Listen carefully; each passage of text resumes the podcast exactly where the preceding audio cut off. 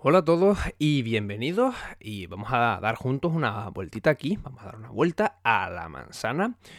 Eh, segundo capítulo del podcast, espero que el primero lo hayas oído. Presento por si todavía no me conoces, soy Cristo Vega, dueño de MacVega, un canal de YouTube en el que hablo de Apple, tecnología, pero principalmente de la compañía de la manzana.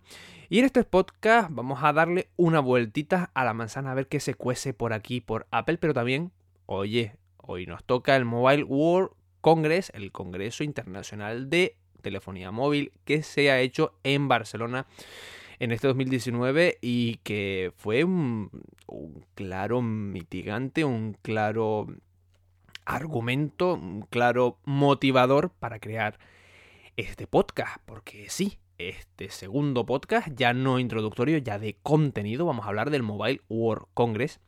Y como dije en el primer capítulo, vamos a hablar largo y tendido. Bueno, intentaré que no sea demasiado largo, pero si hoy es el primer podcast, ya he dicho, me alargo mucho, pero bueno, me... seguro que os gusta. Este Mobile World Congress no ha dejado a nadie indiferente. Y vamos a meternos ya en faena vamos a hacer esto natural, pero que vamos a meternos ya en faena. Hay bastante de qué hablar. Señores, tenemos las primeras pantallas, bueno, primeras, vamos a dejarlo ahí en el aire. Plegables y las tenemos en móviles. Y esto ha sido un boom. Un boom, sí, un boom, oiga. Xiaomi y Samsung presentan sus pantallas plegables para telefonía, que todavía no están. Ojo, que empezamos a llegar con las curvas. Porque sí, voy a criticarlo, ya lo, advierto. Lo hice en el vídeo de YouTube de mi reacción ante los Galaxy S10, S10 Plus y el Fold. Y vamos a hablarlo aquí. Lo dije allí y lo digo aquí. Y junto con este vídeo ahí. Con el, perdón, con este vídeo. Perdonadme, pero es que sabéis que vengo de YouTube y todavía esto del, de tal. Siempre tengo la historia del vídeo en la cabeza. Así que volvemos al audio junto con este audio hay un vídeo, ahora sí, en el cual voy a hablar de las pantallas plegables y Apple.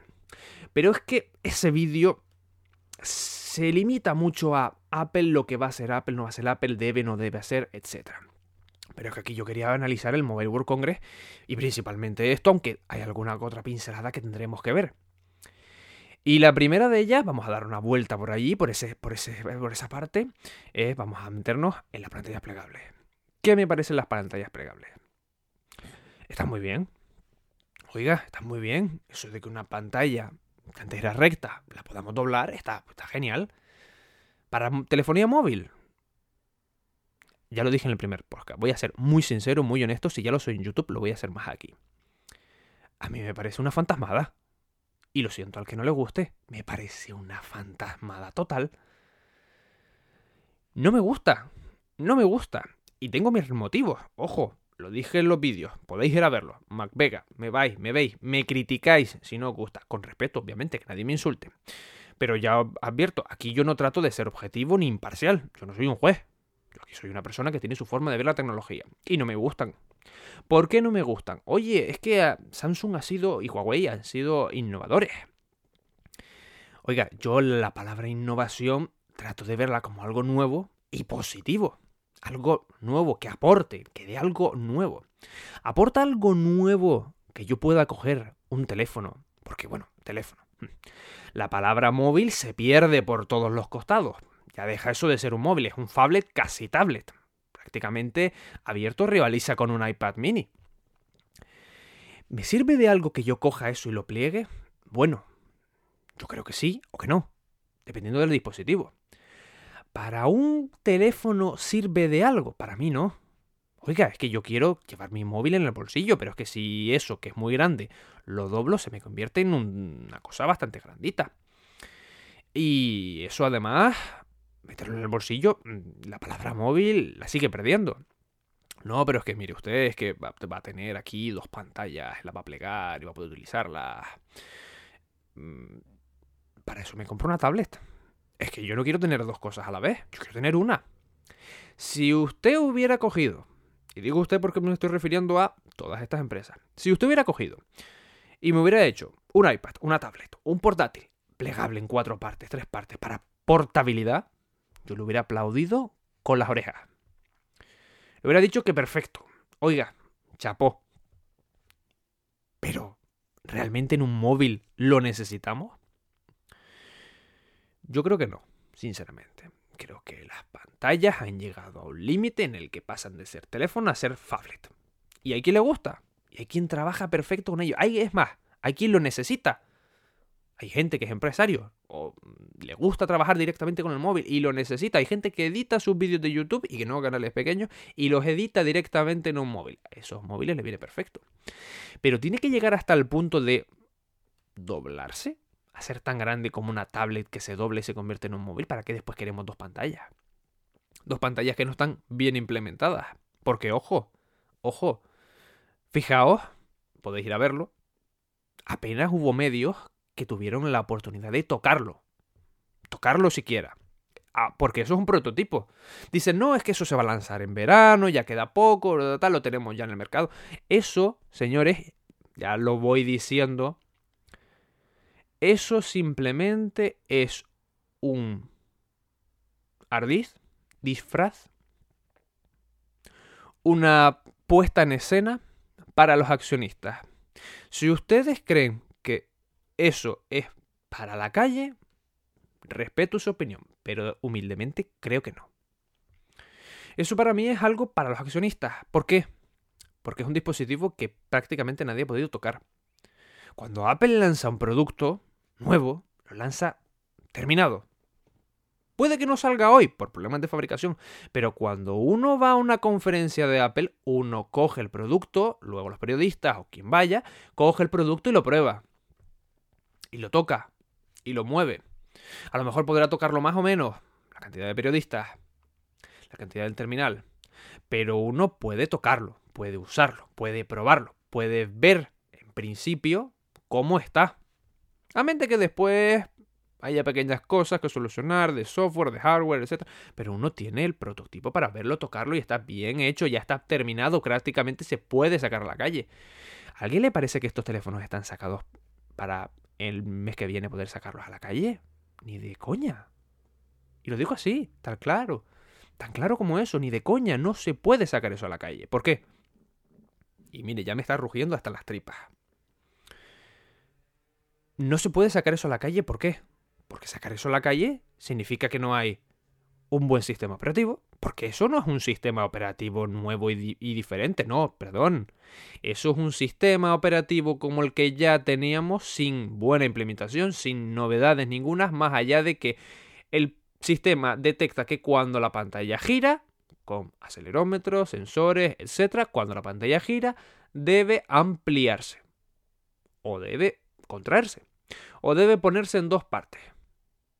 Eso no es ninguna novedad. Además, un sistema que dígame usted qué aplicaciones vas a tener dentro. Dime, dime tú. Voy a hablarte ya directamente de tú. ¿Qué aplicaciones va a tener? Porque no hay aplicaciones especiales, etc. No hay nada. Está en pañales.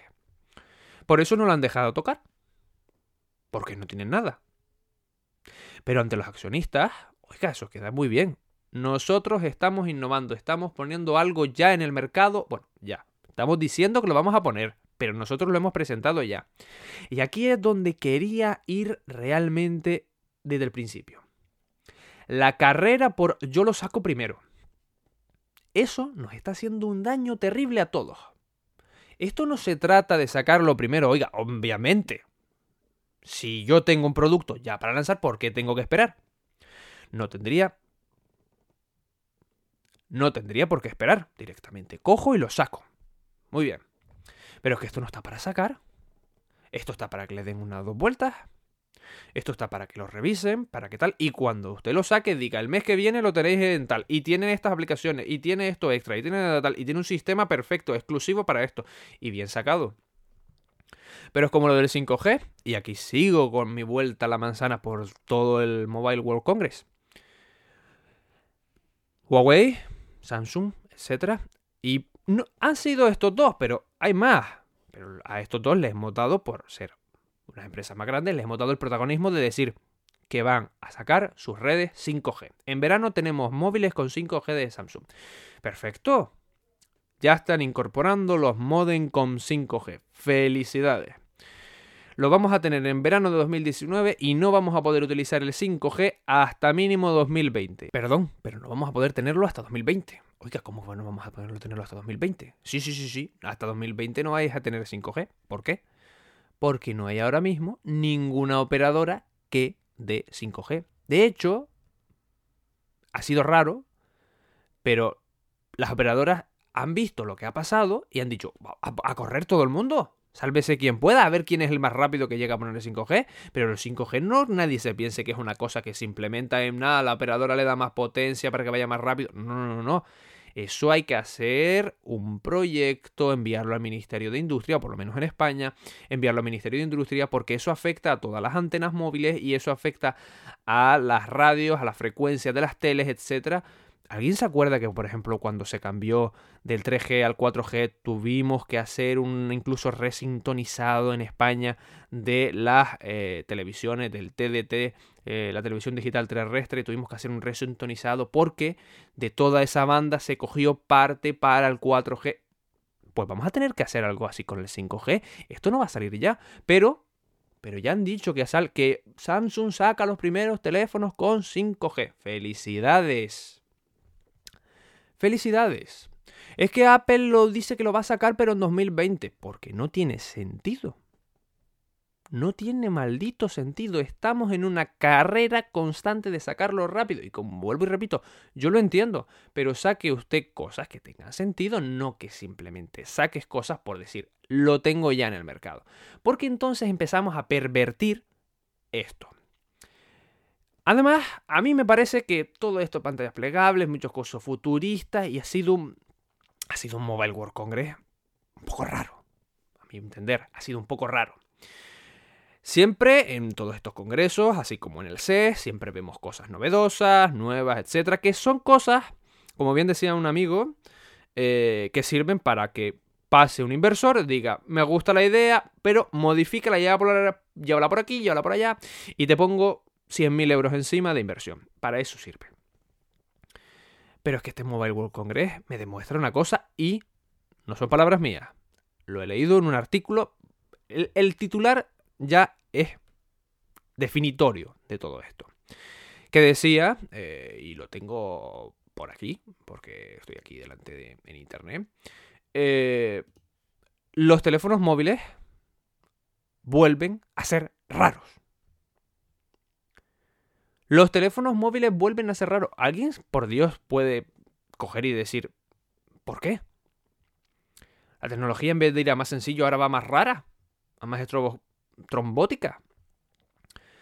Incluso hubo un reloj con pantalla curva. Ahora, ahora todo el mundo quiere tener su pantalla curva. Huawei y Samsung tienen la suya y como máximos hacedores de estas pantallas van a ser los que se lleven la mayoría de los cumplidos. Vamos a dejarlo ahí. Pero han habido pantallas curvas en camisetas, pantallas curvas en un reloj que feo no, lo siguiente. Pantallas curvas en sombreros. Y ahora va a haber pantallas curvas en todos lados. Mi visión sobre las pantallas curvas es que pueden estar bien, pero en otros campos.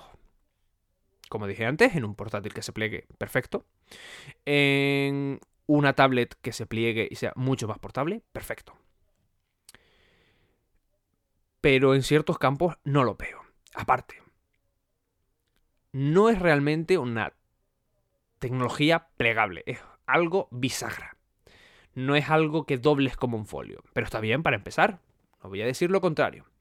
Pero cuando uno quiere lanzar una primera generación, porque algunos me vienen ahora diciendo, no, es que son primera generación. Eh, los productos de Apple cuando salieron en primera generación no eran tan buenos. Oiga, pero es que también cuando era la primera generación, también fue hace bastantes años. El iPad 1, claro, fue no fue igual que un iPad Air 2 de ahora, obviamente, pero es que fue en los años que fueron, cuando no había esa tecnología. Y avanzó. Pero nadie puede decir que el iPad 1 cuando salió no estaba terminado. Podía ser muy mejorable. Ojo, era gordo, era pesado, era bastante más lento de lo que debiera y la pantalla podía mejorar muchísimo. Y mejoró. Eso ya el 2 fue una, fue una corrección de fallos del 1. Pero este teléfono, estos teléfonos plegables no están terminados. Si alguien quiere que vaya a internet y busque las imágenes de cómo en la parte central la bisagra hace que la pantalla se vea rara, se vea como levantada, como si hubiera un pliegue ahí, como si quedara feo. No está terminado. Y como esto, muchísimas otras cosas. Es que volvemos a tener que tecnología rara. ¿Realmente lo que queremos nosotros es tener tecnología rara? Yo no quiero tecnología rara, quiero tecnología bonita. Y si no es bonita, por lo menos que sea útil. Pero esta tecnología no me parece útil, ni bonita, ni diferente. Sale primero. Vale. Habéis ganado la carrera de salir primero. Pero yo prefiero que me la saquen después y mejor. No, pero es que ahora dirán algunos que Apple va a copiar a Samsung o a Huawei o a quien demonios haya sacado mil pantallas plegables. A mí ya os adelanto que no me va a gustar las pantallas plegables que saque Apple, salvo que me saque una tablet que se doble literalmente como un folio, que yo la pueda enrollar en la manera que a mí me dé la gana. Eso sí es innovación. Ahí entonces me empieza a gustar, porque la portabilidad me negaréis que es bestial. Pero como eso no va a pasar, a mí los teléfonos plegables no me gustan lo saque Apple, lo saque quien quiera. A mí eso de plegable no. Yo quiero un móvil con una pantalla única. Ya está. Y dirás, ¿ya cambiarás de opinión? Bueno, también cuando salió el 6 y salieron los Plus, dije, a mí no me gusta el Plus y hasta hoy lo sigo manteniendo. Aunque sea por apuntarme a bruto. Pero bueno. Y puedo verles las mejoras o puedo ver las cosas buenas de cada uno, pero a mí no me gusta. Para mí no me gusta. Puede gustarme una tecnología, pero para mí no. Y estas tecnologías no traen realmente ninguna utilidad nueva. Porque si teníamos un dispositivo y le, le, cambiamos las cosas y nos da una parte nueva, pongo ahora por ejemplo, tenemos un iPhone o tenemos un iPad y ahora lo hacemos chiquitito, lo metemos en una pantalla muy chiquitita, le ponemos una correa, le ponemos unos sensores para que ahora pueda hacer electrocardiograma, etcétera, que tenemos un Apple Watch. Pero es que un Apple Watch cuando salió te leía eh, la frecuencia cardíaca, podías hacer llamadas, contestar mensajes, tenía Siri, podías utilizarlo con los AirPods sin necesidad de cables y llevarte simplemente el reloj para hacer deporte, podías hacer deporte, cronometrar tus entrenamientos, etcétera, podías hacer cosas nuevas. Pero alguien puede hacer algo diferente aparte de doblar una pantalla? Creo que no. Y si alguien cree lo contrario, que me lo diga. Y lo comentaré. Y diré, oye, tienes razón. Pero en principio, vuelvo a, leer el, titular, mira, lo acabo de encontrar y es de Bruno Toledano en el periódico El Mundo. Dice, el Mobile World Congress 2019 ha demostrado que los móviles vuelven a ser raros. Realmente esto es un titular que alguien espera. Yo esperaba que me dijera, alguien ha sacado revolucionario esto, alguien ha hecho un móvil más fino, una pantalla mm, de la leche tal, alguien ha quitado totalmente los marcos, alguien me ha metido una cámara debajo de la pantalla, que hubiera sido ya increíble. Pero no lo han hecho. Y sin embargo, antes incluso de este congreso, hubo un lanzamiento que pasó súper desapercibido. Y me pareció mucho más valiente que sacar una pantalla plegable. Mm, la compañía china, si no recuerdo mal ahora, Meizu, que podría estar por debajo de Xiaomi, Huawei y todas estas, lanza sus teléfonos móviles y de repente decide lanzar un teléfono móvil más valiente, me parece a mí, que todos estos. Un teléfono móvil sin conector de auricular, como ya ha hecho Apple, pero atención, sin conector de tarjeta SIM, con lo cual tenemos una eSIM, sin conector de transmisión de datos, directamente todo por envío, Bluetooth, Wi-Fi, lo que sea, y por lo tanto tampoco sin carga. Carga por inducción carga lo que llamamos malamente inalámbrica. Porque inalámbrica sería que lo hacemos a distancia. Yo pongo el teléfono aquí, el cargador está a dos metros y me lo carga. No, eso es por inducción, uno encima del otro.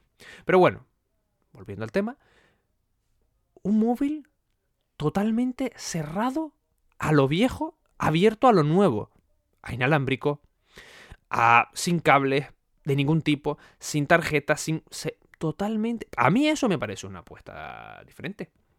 ¿Qué queréis que? Me di una vuelta por allí, por esa manzana de allí, y me encontré eso. Y me parece muy bueno. La verdad, me, parece una, me pareció cuando lo dije una apuesta valiente. ¿Por qué no se le da bombo? Porque lo vi en el. Por decirlo claramente, lo vi en el fondo de un periódico.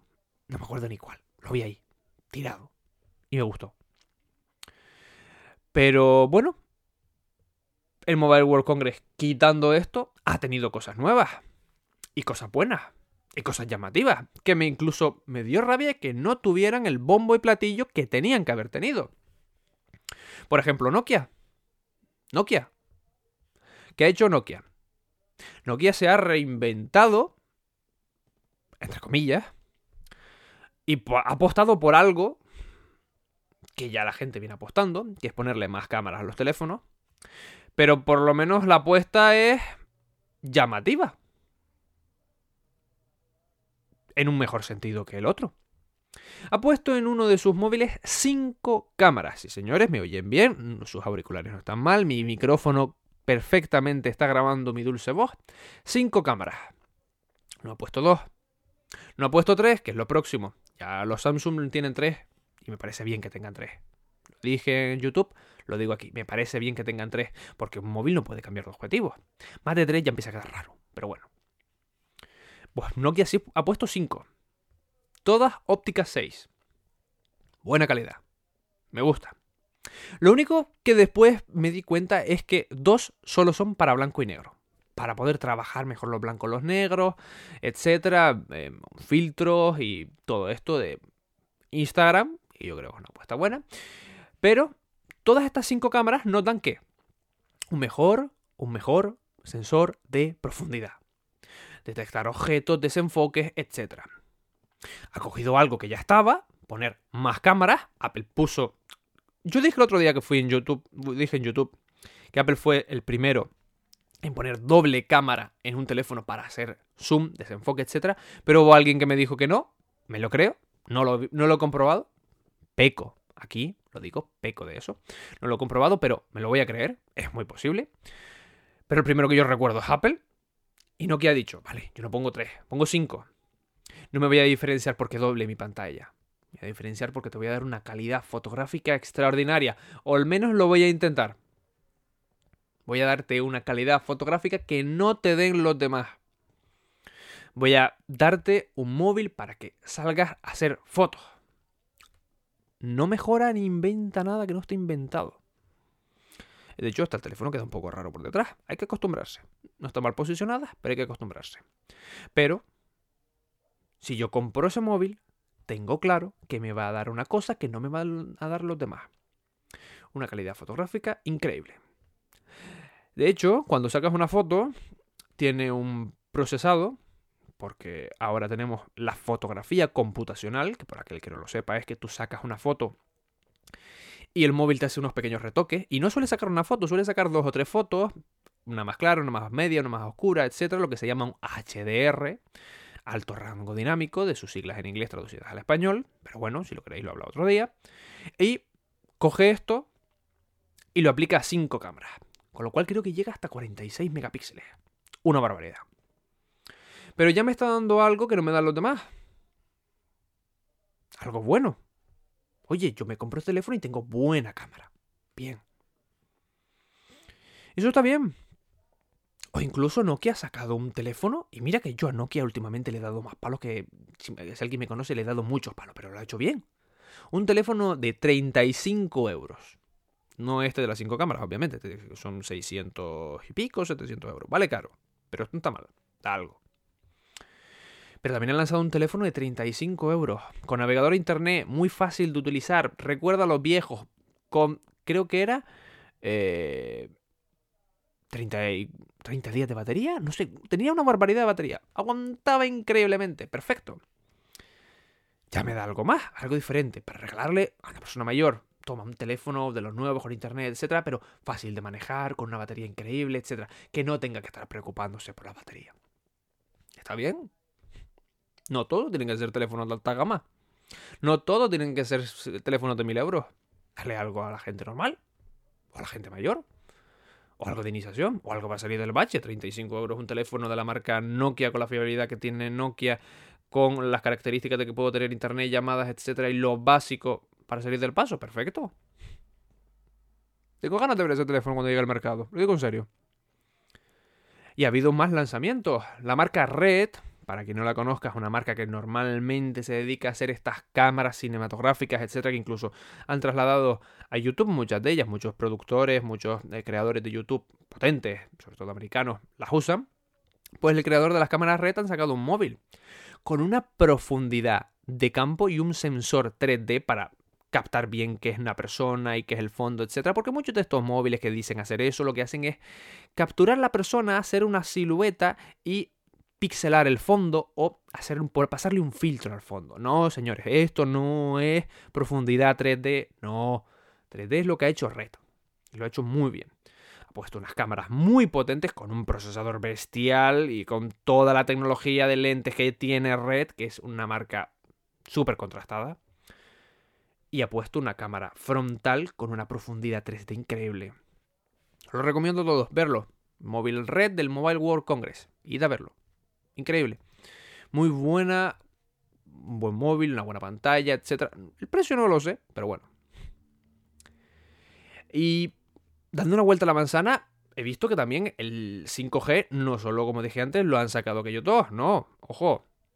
Ya LG se apunta a la pantalla plegable y Motorola, por ejemplo, se apunta al 5G.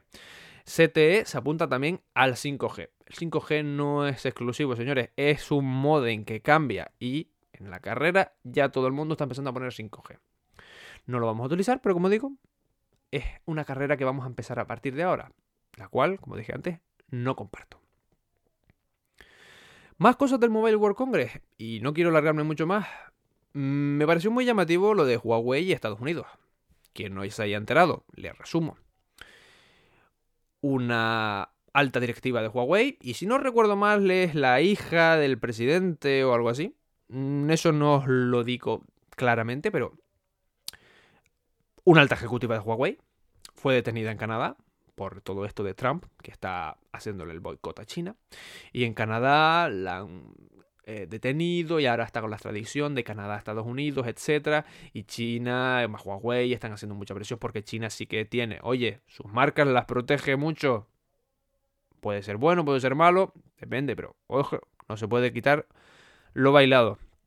Y en este Mobile World Congress, Huawei ha querido sacar músculo. Por encima de su competidor surcoreano, de Samsung. Ha querido sacar ese teléfono plegable. Ha sacado otras cosas muy importantes. Ha querido sacar músculo. ¿Por qué? Porque quiere demostrar que China, aún con todo lo que le haga, y la empresa en, particular, puede, puede resistir. Pero ¿hasta cuándo Trump va a seguir con este tirada floja? Porque eso nos afecta a todos.